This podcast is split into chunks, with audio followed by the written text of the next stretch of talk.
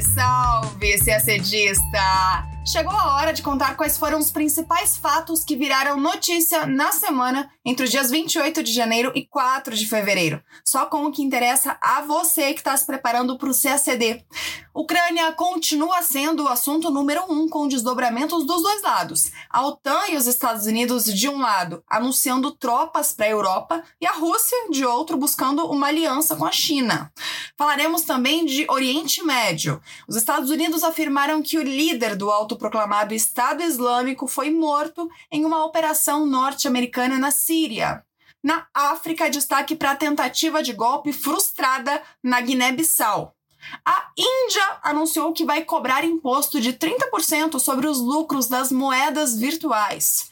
Sobre política externa brasileira, três destaques: o encontro do presidente Jair Bolsonaro com seu homólogo peruano Pedro Castilho em Rondônia, a visita do chanceler brasileiro Carlos França à Espanha e a escolha do Brasil para representar as Américas em uma negociação na OMS sobre um novo instrumento de combate a pandemias.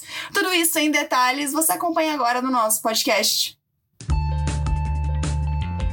Começamos falando da crise da Ucrânia. Na quarta-feira, dia 2, o presidente dos Estados Unidos, Joe Biden, anunciou o envio de 2 mil soldados dos Estados Unidos para a Polônia e para a Alemanha. Outros mil militares norte-americanos que já estão na Europa serão reposicionados para a Romênia, que vale lembrar, é um país que foi comunista, girou na órbita de Moscou por muito tempo e hoje é membro da OTAN. Numericamente, o deslocamento anunciado na quinta-feira significa pouco se comparado aos 130 mil soldados russos que cercam a Ucrânia neste momento. Mas, politicamente, essa mobilização tem muita importância. O presidente da Rússia, Vladimir Putin, afirmou que os Estados Unidos e a OTAN ignoraram suas demandas para encontrar estabilidade no leste europeu e acusou o Ocidente de arriscar uma guerra com a Rússia. Só para lembrar que, entre outras demandas, Putin quer que a OTAN dê garantias de que não irá se expandir mais para o Oriente, o que envolve retirar o convite feito à Ucrânia para que o país ingressasse na aliança. Mas nem Estados Unidos e nem OTAN atenderam ao pedido, alegando que cada país tem soberania para decidir em qual aliança entrar. E esse é o impasse que perdura até hoje. Também nesta semana, Putin fez duas movimentações importantes. Primeiro, fez um exercício com tropas russas estacionadas na Transnistria, território pró-Rússia na Moldova. Isso depois de ter feito manobras militares na Belarus, na Crimeia e junto ao leste ucraniano, onde também é, atua um grupo separatista pró-Rússia. E agora, na sexta, dia 4, Putin foi a Pequim para acompanhar a cerimônia de abertura dos Jogos Olímpicos de Inverno, não sem antes encontrar pessoalmente o líder chinês Xi Jinping. Aliás, esse foi o primeiro encontro presencial de Xi Jinping com outros chefes de Estado desde o início da pandemia, em março de 2020. De lá para cá, os encontros foram virtuais. Bom, logo depois da reunião de sexta, Xi Jinping e Putin reafirmaram que tanto Rússia quanto China se opõem à expansão da OTAN. O líder chinês afirmou também que a cooperação estratégica sino-russa é inabalável, passada, presente e futura. E ainda falando de política externa norte-americana, na quinta-feira, dia 3, o presidente Joe Biden anunciou que o líder do autoproclamado Estado Islâmico morreu durante uma operação das Forças Especiais dos Estados Unidos no noroeste da Síria. Ele era conhecido pelo nome de Abu Ibrahim al-Hashmi al-Kiraishi. Segundo o governo norte-americano, Al-Kiraishi acionou uma bomba e morreu na explosão junto com alguns membros de sua família durante a operação dos Estados Unidos. Segundo autoridades e equipes de resgate da Síria, a ação deixou ao menos 13 mortos, incluindo quatro mulheres e seis crianças. Al-Kiraishi assumiu o comando do autoproclamado Estado Islâmico em 2019, depois que o seu antecessor, al-Baghdadi foi morto numa operação dos Estados Unidos, uma operação semelhante, inclusive, a essa da quinta-feira. Há poucas informações sobre ele. O que se sabe é que ele nasceu no Iraque e que era de uma família de origem turca e um dos poucos não árabes nos postos de liderança do autoproclamado Estado Islâmico. Ele ascendeu no grupo por ser um estudioso islâmico e um profundo conhecedor da Sharia, a lei islâmica. Al-Quraishi era formado em direito pela Universidade de Mossul, no Iraque. A operação de contra-terrorismo ocorreu em Atme, perto da fronteira com a Turquia. Essa região no noroeste da Síria também abriga diversos grupos jihadistas ligados à Al-Qaeda e é considerada o último grande bastião dos rebeldes que lutam contra o ditador Bashar al-Assad. Lembrando que a guerra civil na Síria já dura mais de 10 anos. Falamos agora da tentativa de golpe na Guiné-Bissau. Foi na terça, dia 1. Após intensos tiroteios no entorno do Palácio do Governo, o presidente se manifestou, o presidente Umaro Sissoko Embaló. Ele afirmou que membros das forças de segurança foram mortos em um ataque fracassado contra a democracia. Embaló disse que o episódio foi mais do que uma tentativa de golpe. Foi uma tentativa de assassinar o presidente, o primeiro-ministro e todo o gabinete. Segundo ele, o ataque foi bem preparado e pode ser relacionado a pessoas envolvidas no tráfico de drogas. A União Africana e a CDAO, a Comunidade Econômica dos Estados da África Ocidental, condenaram a tentativa de golpe na Guiné-Bissau. Aliás, três dos membros da CDAO estão suspensos da organização devido a golpes de Estado. Mali, Guiné e Burkina Faso, o caso mais recente. O golpe foi na semana passada. A Cereal realizou uma cúpula extraordinária em Accra, Gana, na quinta, dia 3, justamente para discutir essa sequência de golpes.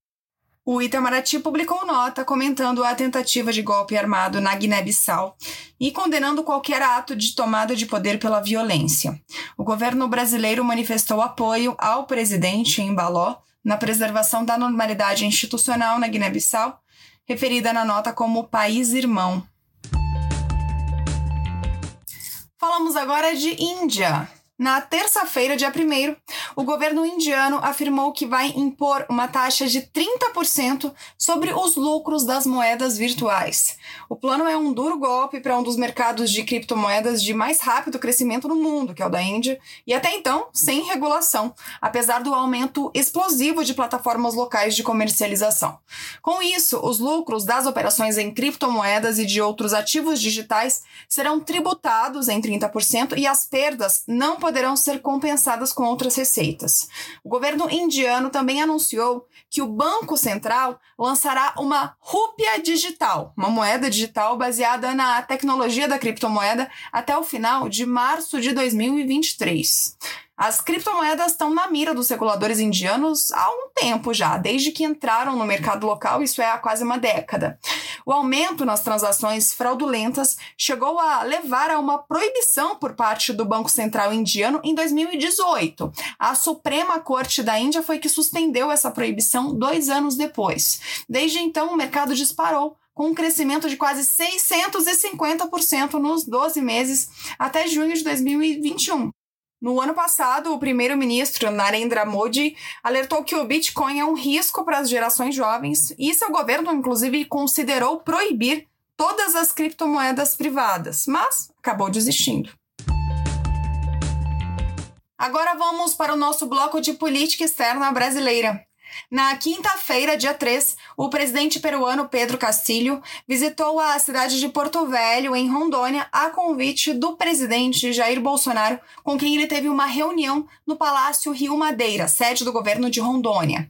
Os dois chefes de Estado trataram dos principais temas da agenda bilateral, entre eles comércio e acesso a mercados, integração física, cooperação fronteiriça, cooperação em defesa e segurança cooperação técnica e humanitária e combate à Covid-19.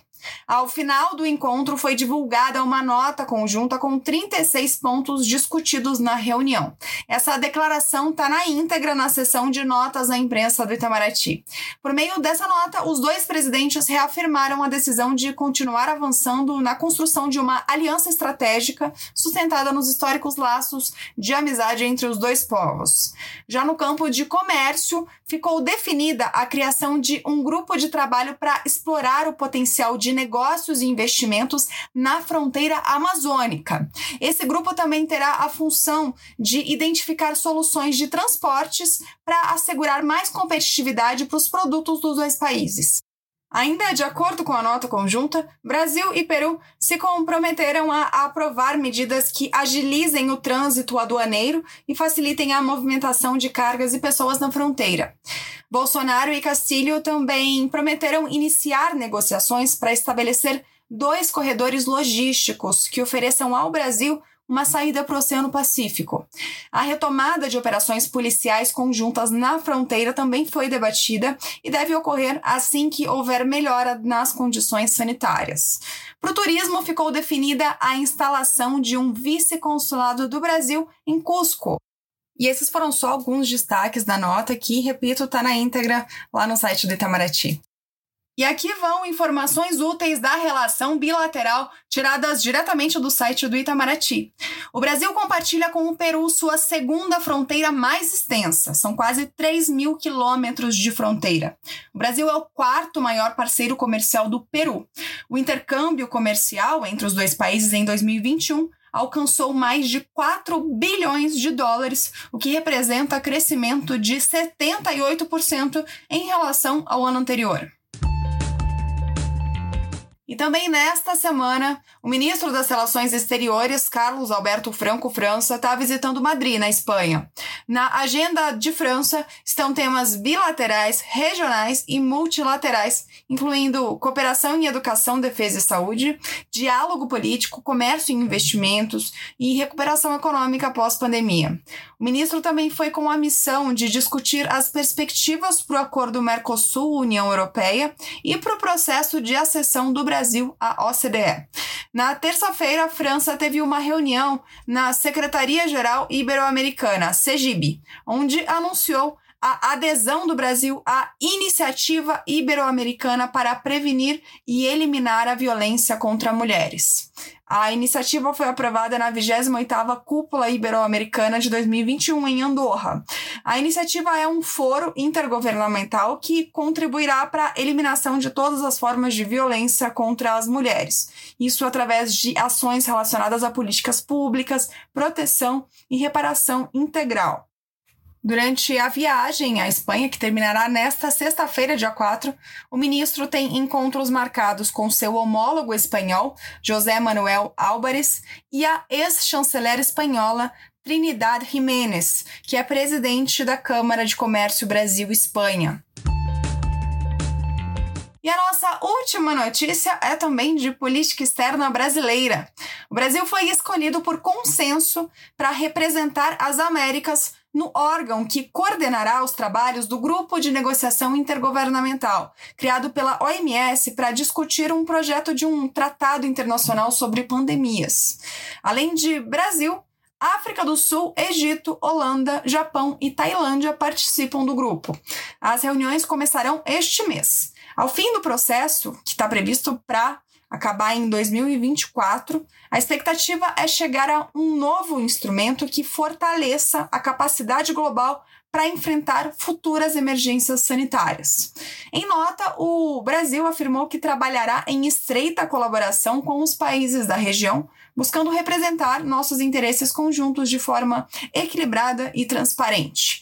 A nota segue dizendo que a escolha do Brasil para representar as Américas nesse grupo de negociação é mais um exemplo de reconhecimento internacional às contribuições do Brasil aos grandes debates mundiais. A nota cita outros exemplos de reconhecimento internacional, como as eleições para o Conselho de Segurança das Nações Unidas, para a Corte Interamericana de Direitos Humanos, para a Comissão de Direito Internacional e para a presidência da Conferência Geral da Unesco. Isso sem contar o início formal do processo de acessão do Brasil à OCDE. E a gente termina o nosso podcast por aqui. Uma ótima semana, bons estudos e até sexta-feira que vem.